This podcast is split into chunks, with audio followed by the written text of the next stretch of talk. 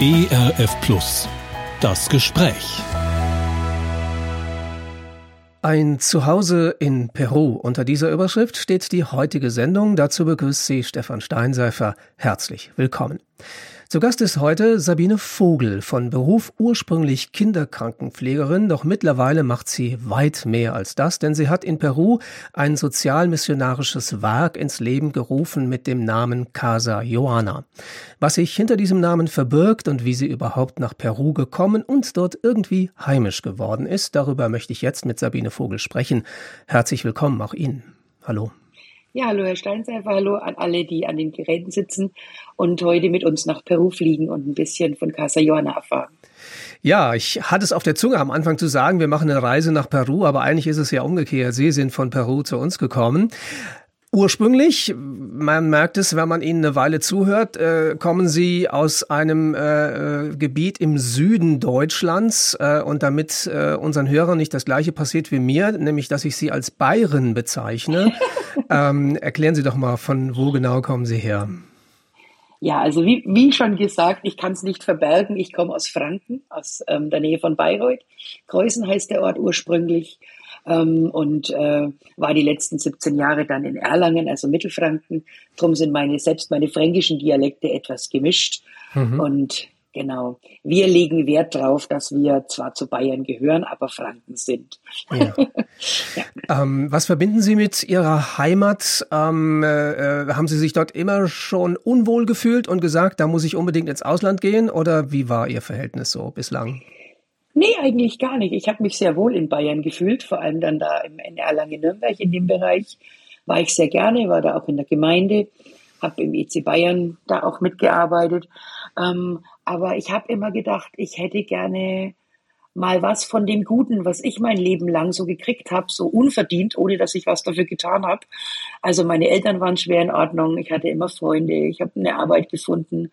Ähm, das wollte ich gerne an andere weitergeben. Und ähm, so kam das dann, dass ich gedacht habe, womit kannst du dienen? Und ich mhm. kann eben nicht jetzt so im klassischen Sinn missionieren und predigen. Und dann dachte ich mir, ich bin Kinderintensivschwester, ich habe äh, in der therapeutischen Seelsorge gearbeitet. Das ist was, das kannst du machen. Mhm. Und habe dann mitgekriegt, dass sowas in der Mission durchaus auch wichtig ist. Und dann habe ich gedacht, ja, da möchte ich mich gerne einsetzen in dem mhm. Bereich. Sie haben es schon angedeutet, ähm, wie viel Sie mitbekommen haben in der Kindheit. Ähm, nun ist ja ähm, äh, einige Ecken von Franken äh, sind ein recht frommes Pflaster, wenn's mal so, wenn man es mal so nennen darf. War das bei Ihnen auch so? Also hat der Glaube in Ihrer Familie, Ihrer Kindheit eine Rolle gespielt? Ja, meine Eltern sind beide in der Gemeinde aktiv gewesen, in der Landeskirchlichen Gemeinschaft in Kreuzen. Und wir sind sozusagen von Anfang an immer dabei gewesen. Und mhm. ein Sonntag ohne Stund hieß es bei uns. Ja. Den gab's nicht. Mhm. Ja? Also das war immer ein, ein, wichtiger Maßstab in unserem Elternhaus. Mhm. Wobei das natürlich auch für manche dann, äh, wenn es schlecht läuft, vielleicht in so eine Art Zwang ausarten kann, ähm, äh, dass man eben glauben muss, in Anführungszeichen. Ähm, das scheint bei Ihnen aber nicht so gewesen zu sein. Ja, doch, eigentlich war das schon ein bisschen so. Ähm, ich war auch ähm, eine ganze Zeit lang sehr am Hadern mit meinem Glauben, mhm. gerade so in der Pubertät, weil ich dachte, ich darf so vieles nicht. Ja. Also Gott findet so vieles uncool, was ich aber durchaus gerne ausprobieren möchte mhm. und habe äh, eine ganze Zeit äh, überhaupt nichts mit Gott zu tun gehabt, so von 20 aufwärts. Also nicht, dass ich nicht wusste, dass es ihn gibt, das wusste ich immer, ja. aber ich wollte nicht unbedingt mit ihm leben und habe dann mit 30 eigentlich erst wieder zurückgefunden zu, oder das erste Mal mhm. das so persönlich für mich erlebt, dass Gott mich liebt und was Gott alles für mich veranstaltet hat, damit er mich retten kann. Mhm. Und natürlich alle anderen auch, gell? Aber ähm, das, das so persönlich für mich anzunehmen, dass diese Sachen, die er mir als Gebote oder als Regeln, die ich so empfunden habe, als Verbote und als Regeln, dass die dafür da sind, dass es mir gut geht und dass ich einen Rahmen habe, in dem ich gesund leben kann. Das habe ich erst, wie gesagt, mit 30 verstanden. Mhm. Das heißt, Ihre Entscheidung, Kinderkrankenschwester zu werden, hatte dann wohl nicht ursprünglich was mit dem Glauben zu tun, sondern das war irgendein anderer Grund, oder?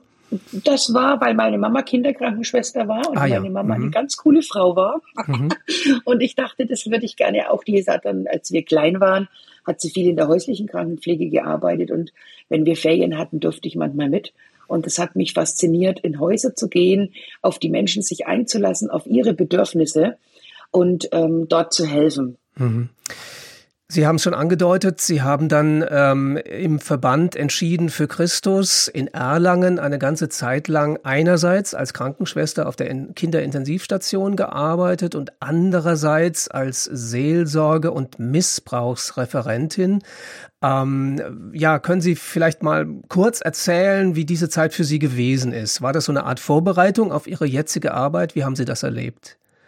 Gott ist schon ganz schön schlau, der bereitet uns eigentlich mit dem ganzen Leben auf das vor, was er später mal mit uns vorhat. Ja, das war es auf jeden Fall.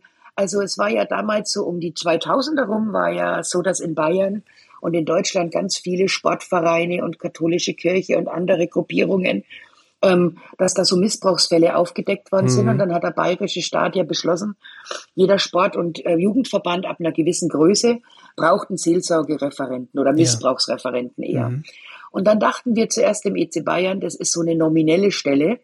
Das macht man halt, damit man da jemand hat. Und ähm, die evangelische Kirche hat uns dann auch da gut geschult in Bayern, hat Kurse dafür angeboten. Und ähm, dann haben wir sehr schnell gemerkt, dass das in unseren Jugendgruppen jetzt nicht unbedingt das Thema ist, dass da äh, sehr viele Missbrauchte und Misshandelte sitzen, aber natürlich auch. Und dass vor allem unsere Mitarbeiter überhaupt nicht ähm, geschult dafür waren, wie geht man damit um, wenn ein mhm. Mädchen oder ein Junge zu mir kommt und sagt, das und das ist mir heute Nacht, gestern in der Schule, wo auch immer, passiert. Mhm. Und haben da eben dann so Richtlinien erarbeitet, zusammen mit dem thürischen EC-Verband, äh, mit deren äh, Missbrauchsreferentin, die es da auch gab zu dem Zeitpunkt, um einfach unseren Mitarbeitern was an die Hand zu geben, ähm, und unsere Kreise auch zu schützen vor eben potenziellen Tätern, die mhm. natürlich auch gucken, wie kriege ich Kontakt zu Jugendlichen ja. und ähm, haben dann auch angefangen, auf die ganzen Jungscher-Freizeiten ein Programm zu machen, wo es darum ging, was sind gute und schlechte Geheimnisse, was erzähle ich, was erzähle ich nicht, mhm. ähm, was ist Liebe und ich darf Nein sagen. Ne? Also diese ganzen Geschichten waren mit Sicherheit eine Vorbereitung auf Peru. Ja. Wir kommen auf dieses Thema ähm, Missbrauch und auch ähm, Gewalt in, in äh, der Familie und an unterschiedlichen Stellen ja im Rahmen äh, Ihrer Arbeit in Peru nochmal zu sprechen. Mhm. Deswegen äh, will mhm. ich da später nochmal nachhaken. Ja, mhm. ähm, und das Stichwort Peru ist jetzt schon äh, gefallen. Ähm, das eine ist die Arbeit hier in Deutschland, eine wahrscheinlich auch sehr intensive und auch sehr wichtige Arbeit, die Sie da mhm. getan haben. Ähm, wie kam es dann dazu, dass Sie ähm, ja mit äh, äh Peru in Kontakt gekommen sind und einen Blick in dieses Land geworfen haben? Ja, also zu dieser diese klassische Berufung, Gott legt mir ein, ein, Land aufs Herz und da gehe ich dann hin, das hatte ich eigentlich nicht. Mhm. Sondern ich habe so meine Gaben angeschaut und dachte, ja, du kannst zuhören, Du bist eine relativ gute Kinderintensivschwester zwischenzeitlich. Mhm. Ähm, du guckst was, wo das gebraucht wird. Und dann habe ich von Dios Bisuyana gehört, von dem Klaus John und seiner Frau, von Atina, ähm, und habe da gehört, dass sie dann ein Krankenhaus in den Hochanden aufgebaut haben, kurz bevor ich dahin ging. Und dass die gerade wieder eine Besetzung gesucht haben für die Intensivanästhesie-Notaufnahme für diesen Bereich, eine Krankenschwester, die das leitet und die auch ein bisschen Erfahrung in der Anleitung hat. Mhm. Und das hatte ich. Ja. Und dann dachte ich mir, ja, da bist du safe, du bist eine Singlefrau, wenn du irgendwo, was weiß ich, wohin gehst, wo du keinen Menschen kennst, ja. Aber in so ein Werk, wo 70 andere Missionare sind, mit irgendjemand verstehst du dich immer, mhm. ja. Das kannst du machen und es sind genau deine Gaben. Da kann Gott dich höchstwahrscheinlich brauchen. Und dann habe ich mich da beworben, habe in der Gemeinde angefragt, ob die sich vorstellen konnten, mich zu unterstützen. Und genau, bin dann da so die ersten Schritte in Richtung Mission gegangen hm. und bin quasi dahin wegen dem, was Gott mir an Gaben mitgegeben hat und nicht, weil er mir ein Land aufs Herz gelegt hat. Ja. Stichwort Unterstützung, das ist vielleicht etwas, was man ähm, erklären muss. Ähm, das ist ja eine der Merkwürdigkeiten der christlichen Mission. Äh, man mhm. muss als Missionar manchmal sein eigenes Geld selber mitbringen. Das heißt, sie mussten erst einen Unterstützerkreis aufbauen, um dann dort äh, tatsächlich angestellt zu werden. Habe ich das richtig verstanden? Ja, also das ist so, dass äh, die meisten Werke vor Ort mit Missionsgesellschaften in Deutschland zusammenarbeiten. Mhm. In meinem Fall war das die VDM, die Vereinigte Deutsche Missionshilfe in Bassum bei Bremen. Da gehst du dann hin, da bewirbst du dich dann. Dann hast du da, kriegst du dann Selbstbeurteilungsbögen und Fremdbeurteilungsbögen und dann laden die dich zum Gespräch ein und klappern so ein bisschen ab. Was sind deine Motive? Flüchtest du aus dieser Welt oder ja. was steht so dahinter? Hm. Und dann ist natürlich so, wenn du in so ein Werk gehst, musst du dein eigenes Gehalt mitbringen, weil die Spenden, die für das Werk eingehen, die gehen ja für das Werk ein und nicht für die Biene Vogel oder für ja. irgendeinen anderen Missionar. Ja. Und da, das war Gott, das, da war ich auch so dankbar, weil dadurch, dass ich im ganzen EC Bayern gearbeitet habe, kannte ich natürlich viele Gemeinden. Mhm. Und da habe ich dann einfach ganz viele Leute, die ich da schon durch die Reisedienste und die Besuche kannte, habe ich einfach angeschrieben und habe gesagt, ich mache das und das mal für zwei Jahre, weil das war ja ursprünglich so geplant. Mhm. Und ähm, kannst du dir vorstellen, mich für die zwei Jahre mit einem gewissen Betrag äh, zu unterstützen? Das wenigste ist wirklich für das, was du draußen brauchst, weil in Peru kannst du von relativ wenig leben, zumindest im Hochland. Ähm, aber es müssen natürlich in Deutschland die ganzen Versicherungen und alles weiterlaufen. Ja. Ne? Mhm. Und ähm, Gott war mir da wirklich total gnädig und ich habe innerhalb von einem Vierteljahr meinen Spenderkreis zusammen gehabt und bin ich sehr dankbar, dass ich dann relativ schnell ausreisen konnte. Mhm. Also im Januar 2010 bin ich nach Peru. Ja. Ich möchte, bevor wir auf Peru zu sprechen kommen, ähm, ein anderes Stichwort aufgreifen, was Sie so am Rande erwähnt haben, nämlich das Stichwort Single. Das war, glaube ich, eigentlich so eine Art Hürde für Sie, überhaupt in die Mission zu gehen. Können Sie das kurz erklären? Ich bin ein ziemliches Sozialtierchen. Also ich fühle mich eigentlich wohl, wenn ich etliche Leute um mich herum habe. Hm. Und ähm, ich habe lang Kinderarbeit gemacht, Teenie-Arbeit gemacht. Und mir macht es einfach Spaß, für andere zu sorgen. Und ich empfinde das nicht als Mega-Dienst oder als, sondern mir macht es einfach Spaß. Ja. Und dann habe ich so mein Selbstverständnis war immer das, ja, du kannst dir vorstellen, mal in die Mission zu gehen oder ein Sozialprojekt zu gehen oder wie auch immer. Aber eben nicht alleine. Du brauchst jemand an deiner Seite, der das mitmacht. Und dieser Wunsch oder diese, dieses, dieses Bedürfnis zu sagen, ich gehe wirklich raus und helfe, das ging nicht weg, aber der Mann, der mit wollte, kam nicht um die Ecke. es kamen durchaus Männer um die Ecke, aber keine, die mit wollten. Ja. Und dann war das immer so ein bisschen schwierig für mich und ähm, letztendlich äh, war das so, dass ich eine Predigt gehört habe auf dem Willow Creek Kongress, ähm, wo der Referent, ich weiß nicht mal mehr, wie es war, der hat eben damals gesagt, ähm, dass eine unserer Hauptschwierigkeiten in der Beziehung mit Gott ist, dass wir immer noch denken, wir müssten selber die Kontrolle haben und irgendwas in der Hand halten und können Gott nicht hundertprozentig vertrauen und bauen Hürden für Gott auf, weil wir immer denken, wir müssten für uns selber sorgen. Hm. Und wie reich würde er uns beschenken, wenn wir loslassen würden und einfach mal losmarschieren würden. Ja. Und das war wie wenn der, der das war in Nürnberg, da im Messezentrum, da waren was weiß ich, wie viel tausend Leute. Und ich dachte, der spricht zu mir, der schaut hm. mich an. Ja. Und das hat mich so ins Herz getroffen, ähm, dass ich dann gedacht habe, ja, das stimmt. Du denkst immer, du brauchst das und das und das. Aber wenn Gott diesen Wunsch in deinem Herzen nicht kleiner werden lässt und der Mann nicht kommt, dann auch wenn du das überhaupt nicht verstehst, scheint es wohl das Richtige zu sein, ohne loszulaufen. Ja. ja? Und deshalb war dann Diosby so ein genialer Kompromiss oder so ein genialer erster Schritt. Kompromiss war es nicht, ein erster Schritt, weil das so in Richtung Mission schon war. Mhm. Aber ich mit diesen, sag ich mal, 70 Mitmissionaren einen guten doppelten Boden hatte, ja. dass da irgendeine andere Singlefrau dabei ist, mit der man sich einfach versteht. Ja. Ne? Mhm. Die Hospice Suyana in Peru, das war ein mhm. Missions- oder ist immer noch ein Missionskrankenhaus. Mhm. Ähm, ja, mhm. blicken wir jetzt mal nach Peru, in dieses mhm. Land hinein. Äh, ich schätze mal, den meisten Hörerinnen und Hörern geht's ähnlich wie mir. Wenn man das Stichwort Peru hört, dann denkt man an die Anden, dann denkt man an Tiere wie, ich hoffe, ich habe das richtig verortet, Lamas oder Alpakas. Und man mhm. denkt an Menschen in bunten Ponchos, die in unseren Fußgängerzonen so diese typische Musik machen. Mhm. Ähm, wie waren denn Ihre ersten Bilder von Peru?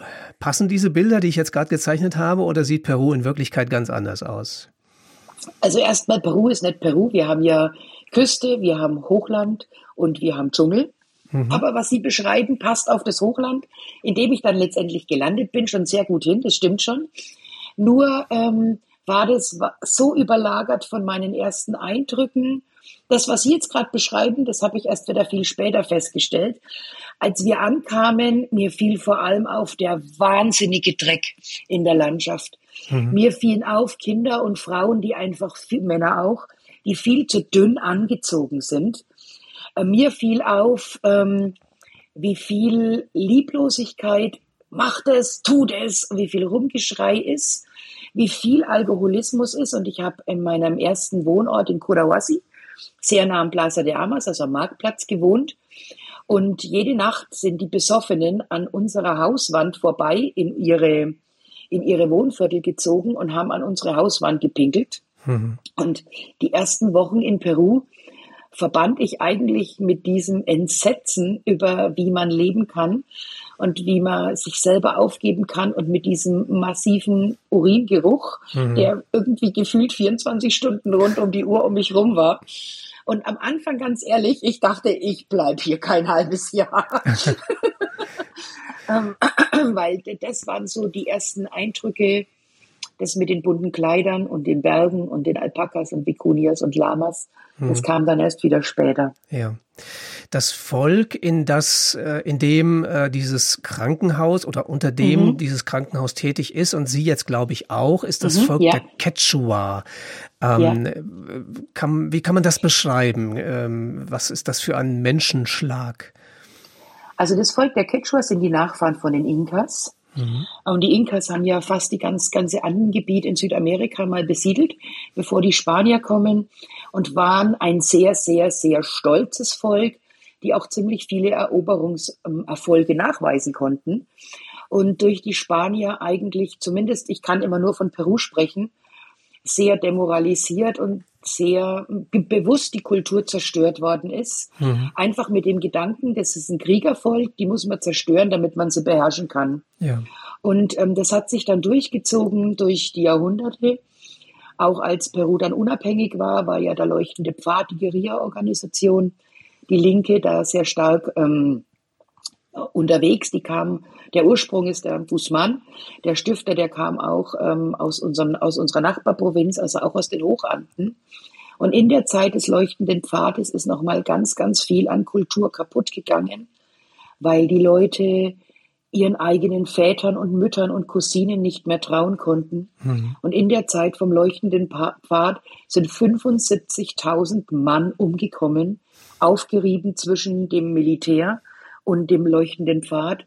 Und es gab so viel Verrat in den Familien, dass bis heute eines der Hauptprobleme ist, was die Leute dir auch beschreiben, ich kann eigentlich niemand vertrauen. Ja. Das Ganze ist jetzt 20 Jahre vorbei, aber es steckt immer noch tief und die, die da zuschauen mussten bei den Massakern, die Kinder, das sind heute die Erwachsenen. Mhm. Und es ist, ich, ich, das Volk ist kann, es kann wahnsinnig lieben, es kann wahnsinnig viel im Hier und Jetzt leben, es kann sehr großzügig sein, aber sie sind auch, ich beschreibe es manchmal so in so einer Gesamtdepression von dem, was sie da miterlebt haben und was ja danach nie aufgearbeitet worden mhm, ist. Ja. Ähm, und ähm, das ist so eines der, der Herausforderungen, dass dieses Volk wieder lernt, aufzustehen und an sich selber zu glauben und an einen Gott zu glauben, der es liebt, aber vor allem einfach wieder loszulaufen und zu wissen, wir haben einen Wert. Mhm. Und da ist natürlich die Botschaft Gottes, ihr habt bei mir einen Wert, ihr seid meine geliebten Kinder. Das ist, das, das fällt da auf sehr fruchtbaren Boden, wenn die Menschen erstmal anfangen, dir zu vertrauen. Mhm.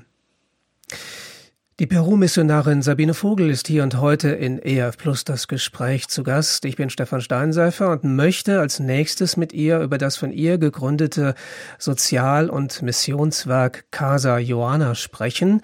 Ähm, Frau Vogel, Sie haben es ja eben gesagt, Sie waren ursprünglich für zwei Jahre engagiert bei diesem Missionskrankenhaus, die Hospisuana, ähm, und hätten dann nach zwei Jahren sich wieder nach Deutschland verabschieden und äh, sozusagen in Ihr altes Leben zurückkehren können. Stattdessen ähm, sind Sie erstens in Peru geblieben und zweitens aber nicht bei diesem Missionskrankenhaus, sondern Sie sind ins Landesinnere gegangen.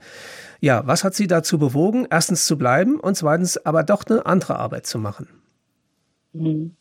Also gerade auf dem OP-Tisch oder wenn man in der Intensiv arbeitet und in der Notaufnahme, dann sieht man ja oft die Menschen so entblättert ohne ihre Kleidung vor dir liegen. Mhm. Und ähm, mir fiel bei den Frauen die vielen blauen Flecke auf, die vielen schlecht zusammengehaltenen Brüche. Und wenn du mit denen gesprochen hast. Jetzt fehlt uns das Medium, das, dass wir es auch sehen können.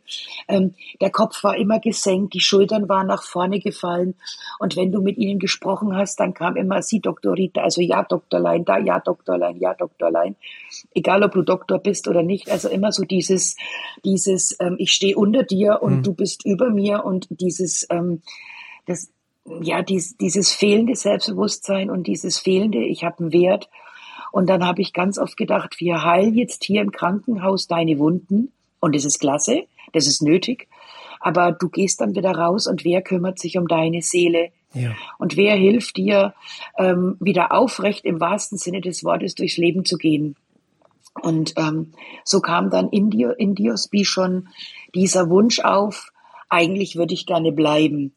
Ähm, aber nicht im Krankenhaus, sondern ich würde gerne mit diesen Frauen arbeiten. Mhm. Dass die Arbeit mit den Kindern mit Behinderungen noch dazu kam, das war erst viel später klar.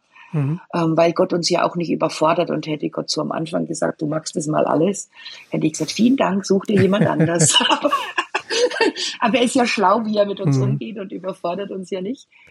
Und ähm, da musste ich zurück nach Erlangen, weil da die Uni meine Stelle freigehalten hat und Freunde meine Wohnung zwischenbewohnt haben und habe dann da quasi da die Zelte abgebrochen um mich dann kon zu konzentrieren auf Underweilers.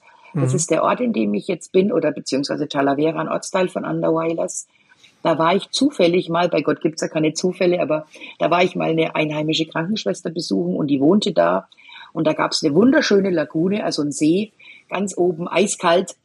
Ähm, und dann dachte ich mir, hm, wenn du, wenn du was Neues anfängst, am besten du gehst ins nächste Zentrum wo du immer noch nah an Dios Bisoyana dran bist, dass wenn dir ja mal die Decke auf den Kopf fällt, dass du dahin kannst, mhm. ähm, aber dass du eben weit genug weg bist, dass du eine eigene Arbeit aufziehen kannst. Ähm, und genau, und so kam Underwilers. Ja.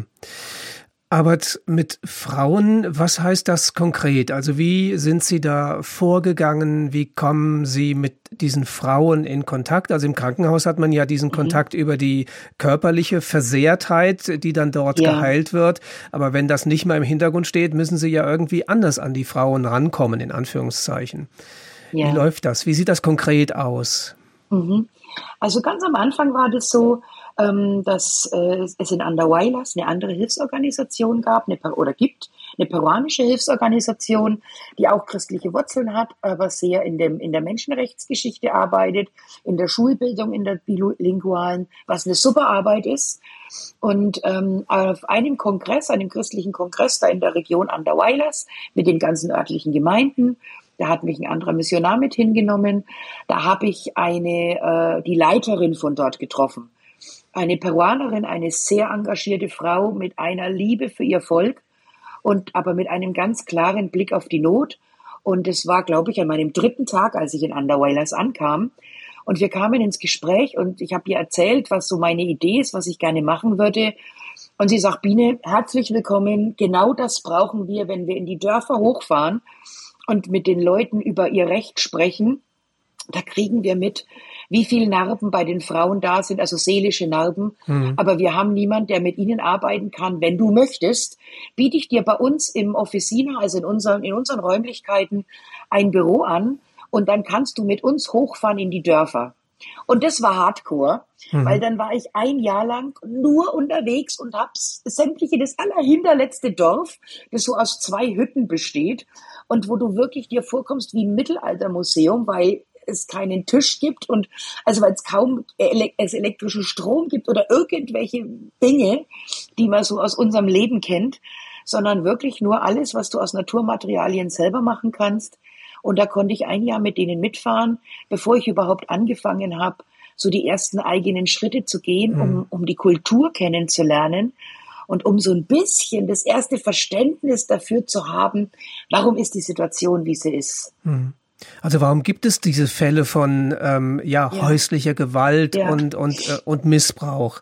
Ähm, ja. Also hat es was zu tun mit dem, was Sie eben schon geschildert haben, dass es eigentlich ein zutiefst ähm, äh, geknechtetes, äh, mhm. unterdrücktes, äh, jede Selbstachtung mhm. äh, verlierendes Volk ist? Und die ähm, Frauen, äh, wenn ich das noch ergänzen darf, die Frauen mhm. stehen dann ja sozusagen noch mal eine Stufe tiefer, wenn man das, äh, so würde ich das deuten. ja. Also es gibt ganz viele Ansätze, glaube ich, und das ist so multifaktorell. Aber ein Ansatz ist sicher wirklich, wenn du in so einer Familie aufwächst, selber als Kind aufwächst und dann siehst, so, ich bin ein Mädchen, ähm, ich bin ein Junge, jetzt im Moment werde ich geschlagen, ich habe den gleichen Wert, den die Tiere haben. Ähm, und wenn ich größer bin, dann merkt der Junge, wenn die Männer anfangen aufs Feld zu gehen, wenn die Männer anfangen zu trinken, dann kann ich es ihnen heimzahlen, dann kriegen sie es zurück. Und das Mädchen merkt, wenn ich wachse, ähm, das und das ist der Umgang mit den Frauen und mit den Mädchen. Und anscheinend werde ich auch irgendwann so groß und das ist zwar nicht schön, aber das ist normal. Und für diese Kinder ist es normal. 2016 hat der peruanische Staat eine Statistik erstellt über häusliche Gewalt bei Mädchen und bei Frauen. Und die offizielle Statistik 2016 sagt, dass Apurimac, unser Bundesstaat, 79,1 Prozent häusliche Gewalt gegen Mädchen und Frauen hat.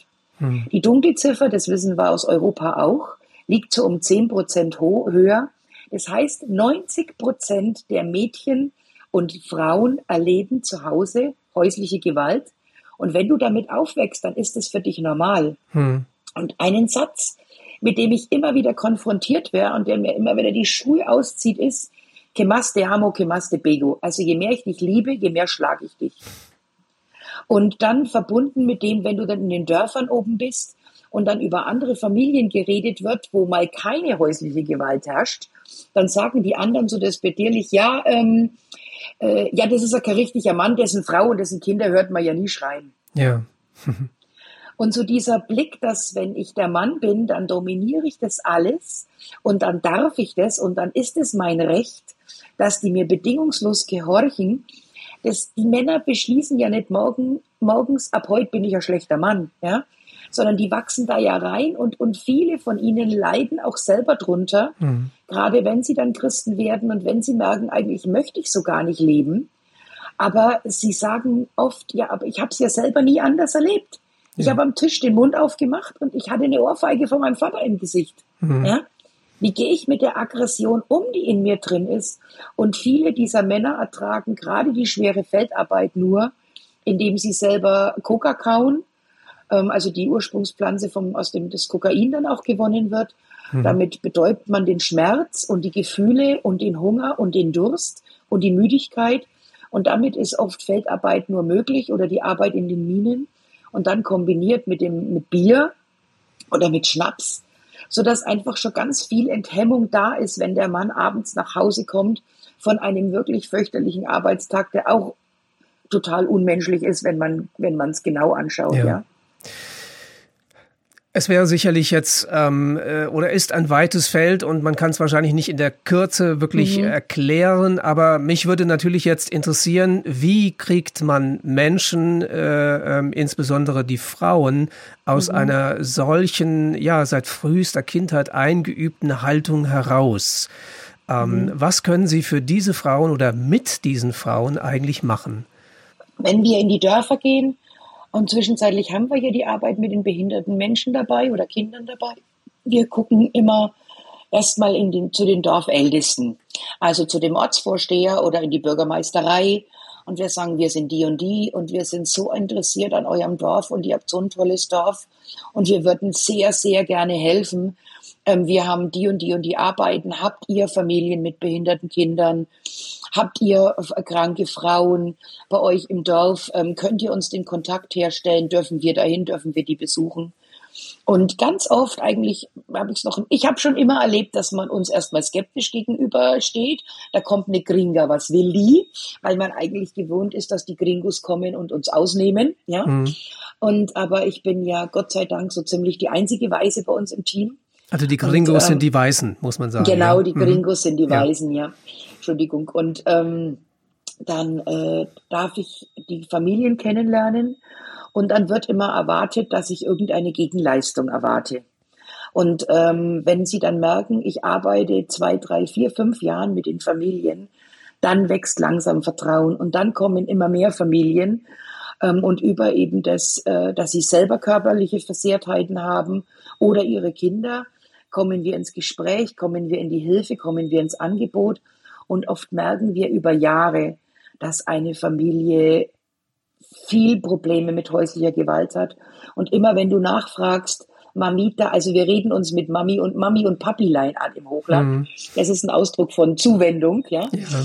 Ähm, und du dann sagst, Mamita, kann ich dir irgendwie helfen? Nein, alles gut, Amanita, also Schwesterchen, alles in Ordnung, not te preocupes, mach dir keine Sorgen. Ich gewöhne mir an, wenn mir jemand sagt, not te preocupes, mach dir keine Sorgen, ist genau der Moment, wo du anfangen darfst, dir Sorgen zu machen. Ähm, und dann dauert es aber oft noch ganz, ganz lang, bis sie dir wirklich vertrauen. Hm. Und bis dann wirklich kommt so, ähm, das und das und das ist gestern Nacht passiert oder das und das und das passiert mir über Jahre. Oder dass dann auch mal eine Frau mit gepackten Koffern bei uns im Zentrum in Talavera vor der Tür steht und sagt, ich kann da nicht mehr, ich kann da nicht mehr hin, ich überlebe das nicht. Hm. Ähm, und zwischenzeitlich ist es so, Casa Joana existiert jetzt als, als wirklich gegründeter Verein und als Casa Joana existieren wir jetzt neun Jahre. Und viele Frauen fassen, haben jetzt während der Pandemie angefangen, uns wirklich zu vertrauen. Wir durften vorher schon helfen. Und manche Frauen oder manche Familien kamen auch früher, aber sie haben uns ganz viel einfach erst geprüft was verlangt sie? Möchte sie unsere Blut? Möchte sie unsere Organe? Möchte sie unsere Kinder? Was möchte sie in Wirklichkeit? Ja. Hm, hm. Und erst so dieses Zugucken und sehen, wie ich mit anderen umgehe oder wie wir mit anderen umgehen, das öffnet dann die Türen, wenn die ersten Kinder uns nicht mehr brauchen, aus dem Projekt entlassen werden. Und ich sage es mal ein bisschen überspitzt, immer noch alle Organe und all ihr Blut haben und kein Kind verkauft werden musste. Dann kommen sie drauf, ja, okay, mhm. man hm. kann ihr wirklich trauen. Ja. Also man, man braucht einen langen Atem und wieder ja. stoßen wir auf dieses Stichwort, was Sie schon erwähnt haben, Vertrauen. Ja, also eine mhm. Kultur, die so mhm. oft ausgenutzt, ausgebeutet und in jeder Hinsicht missbraucht worden ist, mhm. muss erstmal wieder mhm. ähm, Vertrauen lernen zu den Gringos. Ja. Ähm, ja. Mir ist aufgefallen, wir haben noch nicht so wirklich über Casa Joana gesprochen, sondern erstmal über diese andere Arbeit, über die Sie so die ja. ersten Schritte in die Selbstständigkeit in mhm. Anführungszeichen gegangen sind. Mhm. Casa mhm. Joana ist ja nochmal was eigenes, besonderes, mhm. Stichwort Arbeit mit Behinderten. Ja, erzählen Sie doch mal kurz, äh, wie diese Organisation, wo der, der Name eines Kindes drin steckt, wie die entstanden ja. ist. Ja.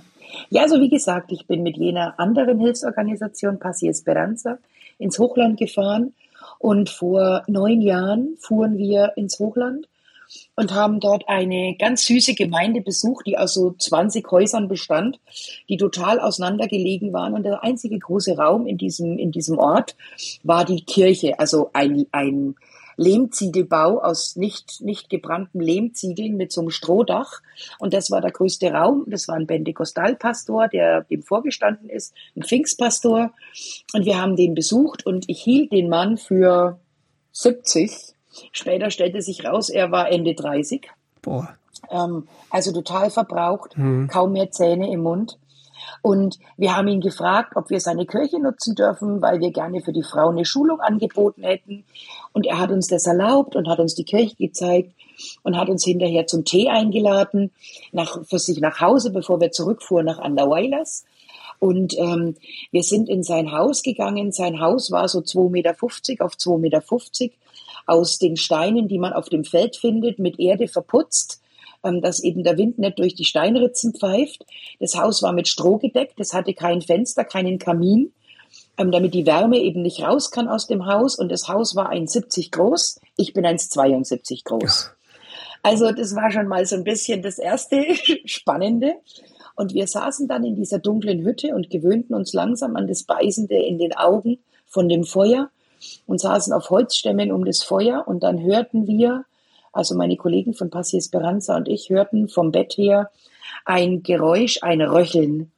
Und ich bin ja im ersten Leben Kinderkrankenschwester gewesen und sagte dann, Mensch, Pastor Jacinto, jetzt hilfst du uns mit deiner Kirche.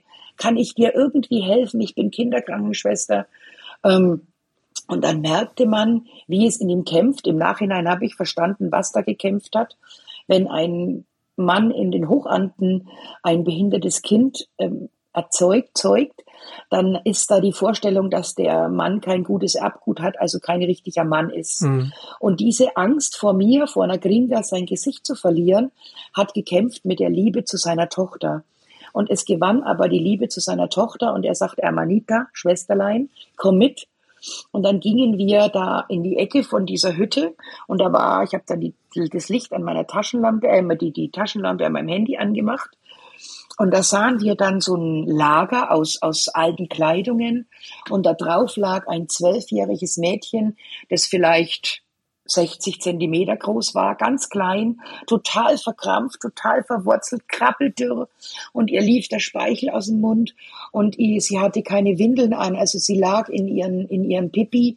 Es stank fürchterlich und das Mädchen hat so gezittert und war so schwer behindert. Mir hat fast das Herz zerrissen, dieses Kind so zu sehen. Und jetzt hatte ich den Pastor als einen sehr liebevollen Menschen kennengelernt mhm. und dafür, dass er ein Quechua ist, als sehr vertrauensvoll von Anfang an zu uns.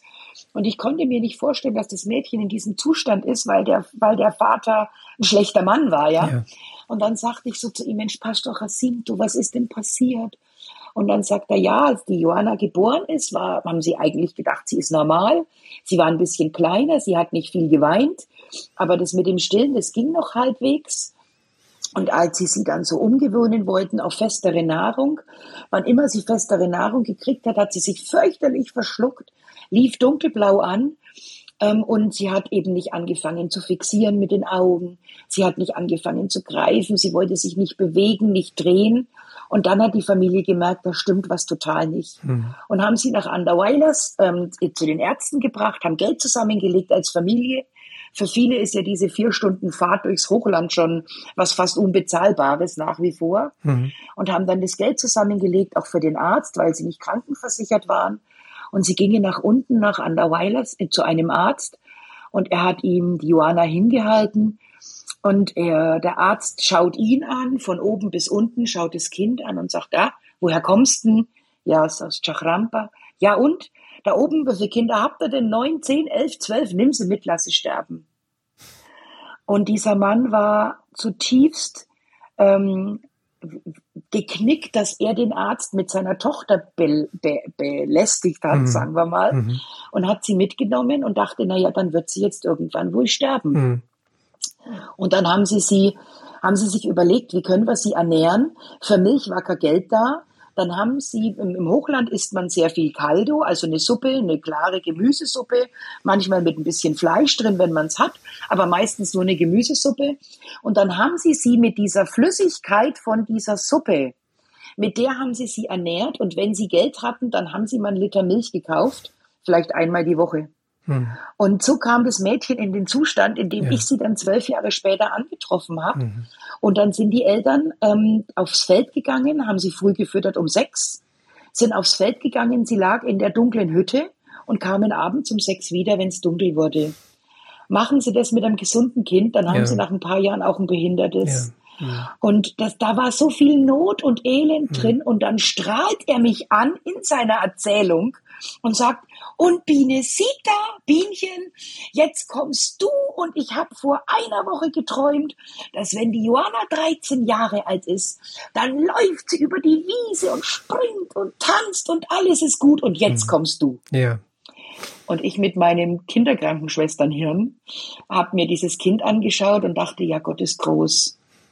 Aber ich glaube nicht, dass die mal über die Wiese läuft mhm. und singt mhm. und springt und ja. tanzt, ja. Was dann ja auch tatsächlich so nicht passiert ist. Also die Geschichte ja. nimmt kein, ja, wie soll man das sagen, nimmt kein glückliches Ende oder wie würden Sie es beschreiben? Also ich denke mal, für die Johanna war es ein glückliches Ende, weil sie ja wirklich nur gelitten hat und wir sind vier Wochen später wieder hochgefahren in das Dorf. Es war Regenzeit. Das hat uns ein bisschen gehindert. Und äh, wir hatten dabei Matratzen und Babynahrung und Milch und äh, Vitaminzusätze und Windeln. Und ich habe ein Stühlchen umgebaut, dass man sie auch mal aus dem Bett rauskriegt. Und wir sind um vier Uhr morgens in Anderweilers losgefahren und waren um 8 Uhr in, Ander, äh, in Chachrampa oben und um halb acht ist sie an den Folgen der Mangelernährung gestorben. Mhm. Eine halbe Stunde bevor wir kamen. Ja. Und ich war so sauer auf Gott und die Welt im wahrsten Sinne des Wortes, ja. Und wir haben ihn dann begleitet in seiner Trauer zusammen mit seiner Frau und mit den Leuten aus der Gemeinde und saßen zusammen, haben einen Sarg aus Anderweilers bestellt, weil es da oben noch nicht mal Holz und einen Schreiner gibt. Und ähm, als wir so zusammensaßen, sagt er dann irgendwann so in die Runde, schaut mal, so sehr lieb hat mich Gott, dass er mich mit diesem Traum vorbereitet hat darauf, dass ähm, die Johanna keine Schmerzen mehr hat und bei ihm ist und dass es ihr gut ist, geht und ich muss nicht traurig sein und jetzt singt und springt und tanzt sie in Gottes Gegenwart. Wow, das war für mich eine Predigt. Hm. Ich habe gedacht, Biene, du blöde Kuh, du bist sauer auf Gott. Du hast das Kind einmal gesehen und der Mann, der die ganzen zwölf Jahre das erlitten hat, der sieht da drin die gute Hand Gottes. Und dann dachte ich mir, aus irgendeinem Grund war es nötig, dass ich dieses Kind gesehen habe. Ähm, Gott wollte das. Die hätte ja auch sterben können, bevor ich gekommen bin. Ja? Mhm. Und ähm, dann habe ich gefragt, Pastor Jacinto, hat es hier noch andere, ähm, hat hier noch andere Kinder? Hat es hier noch andere Behinderte? Ja, ja, hier und da und im Nachbardorf. Und so hat Casa Johanna angefangen. Mhm. Ähm, und als wir dann gemerkt haben, es wird größer und wir brauchen einen peruanischen gemeinnützigen Verein, der das trägt, wir brauchen Mitarbeiter, wir brauchen ein Haus, ja, da fiel mir dieser Traum vom Jacinto wieder ein, ein Platz, wo Menschen in Gottes Gegenwart entweder ganz wörtlich oder im übertragenen Sinn singen, springen und tanzen und mhm. sich wohlfühlen. Wenn wir das schaffen, so einen Platz zu schaffen, wo Menschen Gott begegnen können, das wäre doch wirklich ein Segen und ein Geschenk. Und deshalb heißt das Ganze Casa Johanna, das Haus der Johanna. Hm. Wobei in dem Wort Casa noch ganz viel mitschwingt, wie ich gelesen habe in einem mhm. Internetlexikon. Also Casa heißt auch Zuhause, Heimat, ja, etwas, genau. eine Wohnung, ja. wo man geborgen ja. ist. Und das scheint ja alles mitzuschwingen in dem, was sie letztlich diesen äh, Menschen bieten wollen. Ähm, ja ähm, ich könnte mir vorstellen, also Sie haben ganz viel erzählt, wie wichtig es Ihnen auch ist, mit anderen gemeinsam zu arbeiten und nicht mhm. so allein als Einzelkämpferin auf weiter Flur mhm. zu stehen. Wer ist denn alles mit dabei bei diesem äh, sozialen missionarischen Werk, Casa Joanna? Wie viele Leute haben Sie, die Sie unterstützen? Mhm, also wir haben ähm, aus Deutschland im Moment äh, zwei Missionarinnen noch mit da, eine Physiotherapeutin und eine Sprachtherapeutin und haben äh, immer wieder Ehrenamtliche, die uns für ein Jahr unterstützen. Also so Kurzzeitler nennen wir die, die ein Jahr für Gott machen oder ein halbes Jahr. Menschen nach dem Abi, Menschen im Berufswechsel, Menschen, die einfach sagen, wie ich damals, ein Jahr würde ich gerne geben. Ähm, ich bete immer noch dafür, dass Gott das macht wie bei mir und dann einer mal ein bisschen länger bleibt. und ähm, auch Leute, die uns, wir haben ja gebaut und wir wollen auch gerne weiterbauen, die uns da unterstützen, haben wir immer wieder, da sind wir total dankbar für. Und an peruanischen Angestellten haben wir zwischenzeitlich in Vollzeitanstellung 20 mhm. Personen in ganz verschiedenen Berufsgruppen, also meistens Lehrerinnen ähm, und äh, auch Pflegerinnen die Leute, die im Haushalt helfen, die quasi das Ganze sauber und ordentlich halten. Wir haben einen Fahrer, wir haben Personen in der Administration, in der Verwaltung, ähm, die dafür sorgen, dass Casa Johanna läuft und die eben auch ihren Gott lieben und die wissen, dass sie aus seiner Gnade leben und die Interesse daran haben, egal in welcher Funktion sie arbeiten, das auch an die Familien zu geben. Hm. Ich könnte mir vorstellen, dass es vielen Hörerinnen und Hörern äh, so geht wie mir, dass sie sehr berührt sind von dem, was sie erzählen über die Situation der Menschen in Peru, im Hochland von Peru. Ähm, also ähm, den Frauen, die, äh, wo man, wo ich zunächst dachte, das sind die, die ganz unten stehen, und dann den behinderten Menschen, wo ich jetzt merke, das sind die, die noch unter den Frauen stehen ähm, mhm. und äh, ja nicht aus Böswilligkeit gequält werden, ja. sondern weil diesen Menschen oft die Möglichkeit fehlt. Also ich könnte mir vorstellen, mhm. dass ganz viele davon berührt sind, von dem, was Sie erzählt haben und sagen, ich würde diese Arbeit gerne unterstützen. Ähm, mhm. Wie geht das? Was brauchen Sie oder wen brauchen Sie sozusagen am dringendsten? Mhm. mhm.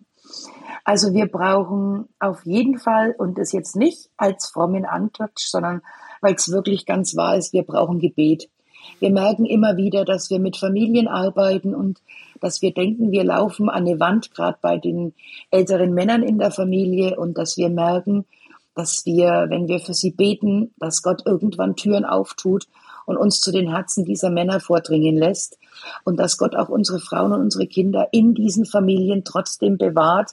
Das hört sich ironisch an, wenn man ihre blauen Flecken sieht, aber dass man trotzdem merkt, Gott bewahrt ihre Seelen und hilft ihnen.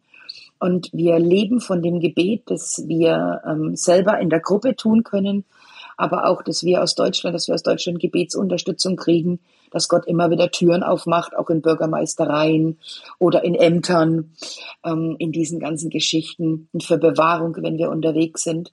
Was wir auch brauchen, sind einfach Mitarbeiter in fast allen Bereichen.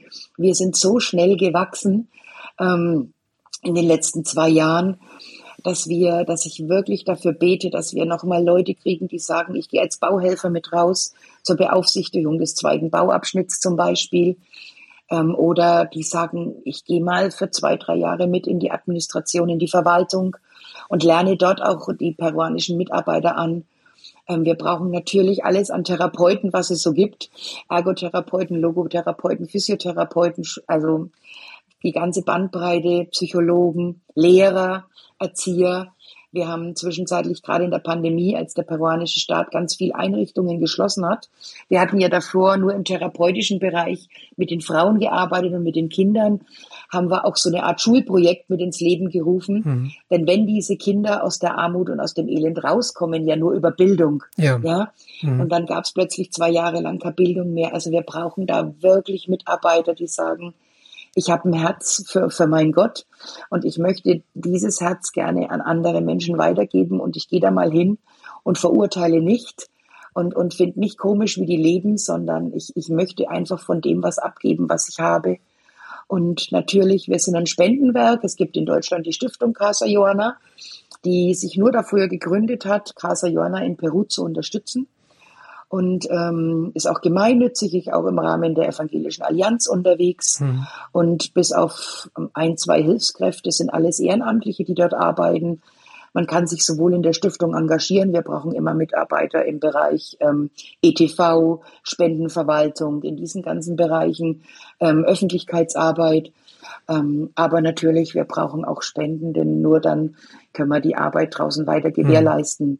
Der peruanische Staat findet gut, dass wir da sind, aber findet auch gut, dass wir unsere eigenen Mittel mitbringen. ja. ja. Ja, also es gibt fast hätte ich gesagt, tausend und eine Möglichkeit, äh, Casa Joana mhm. zu unterstützen. Wer sich dafür interessiert, den verweise ich schon mal auf die Internetseite zu dieser Sendung, wo wir einen mhm. entsprechenden Link auf ihrer Homepage äh, gesetzt haben. Ich möchte zum Schluss nochmal auf äh, sozusagen die geistliche Dimension ihrer Arbeit zu mhm. sprechen kommen. Mhm. Ähm, äh, Sie, also was Sie beschrieben haben, ist ja, klingt zunächst mal nach einer sozialdiakonischen Arbeit. Wie mhm. ähm, gelingt es Ihnen in dieser Arbeit auch äh, sozusagen etwas von der Motivation, sprich von ihrem Glauben zu vermitteln, der sie ja letztlich dazu äh, bewegt, das alles zu tun. Ich glaube, Augustinus war es, der gesagt hat, ähm, dein ganzes Leben sei Predigt und nur wenn es nötig ist, benutze Worte. Ähm, und äh, das ist auch das, was wir in Casa Johanna erleben. Wenn ich oft von mir aus anfange, über Gott zu reden, dann mir, hört mir mein Gegenüber zu, aber eher aus Höflichkeit. Hm. Und wenn äh, wir ins Gespräch kommen über ihr Leben, dann kommt ganz oft die Frage, Biene, warum machst du das? Ähm, Biene, warum seid ihr da? Biene, warum verlangst du kein Geld? Biene, warum bist du immer noch höflich? Und warum, warum verlierst du nicht die Geduld? Ja? Und äh, wo wir ganz lang für gebetet haben, ist, dass wir gerne ähm, eine Gemeinde, wir haben tolle Gemeinden in Anderweilers, dass wir gerne eine Zweiggemeinde bei uns am Gelände von Casa Johanna hätten, dass die Frauen, die dort im Frauenhaus sind, nicht vom Gelände müssen und dass wir einfach eine ganz natürliche Verbindung haben zu einem Pfarrer einer Gemeinde bei uns am Gelände. Und wir haben dafür fünf Jahre lang gebetet und alle möglichen Pfarrer genervt. Und letztes Jahr im September wurde unser Gebet wirklich erhört. Und eine Zweiggemeinde ist, hat sich bei uns auf dem Gelände gegründet von einer Gemeinde, die schon existiert. Und wir sind dafür so dankbar und wir merken, dass unsere Leute, wenn sie merken, dass Gott sie liebt und wenn sie anfangen zu begreifen, dass wir nicht so liebevoll mit ihnen umgehen, weil die Liebe aus uns selber kommt, sondern weil wir das nur weitergeben, was wir selber erlebt haben.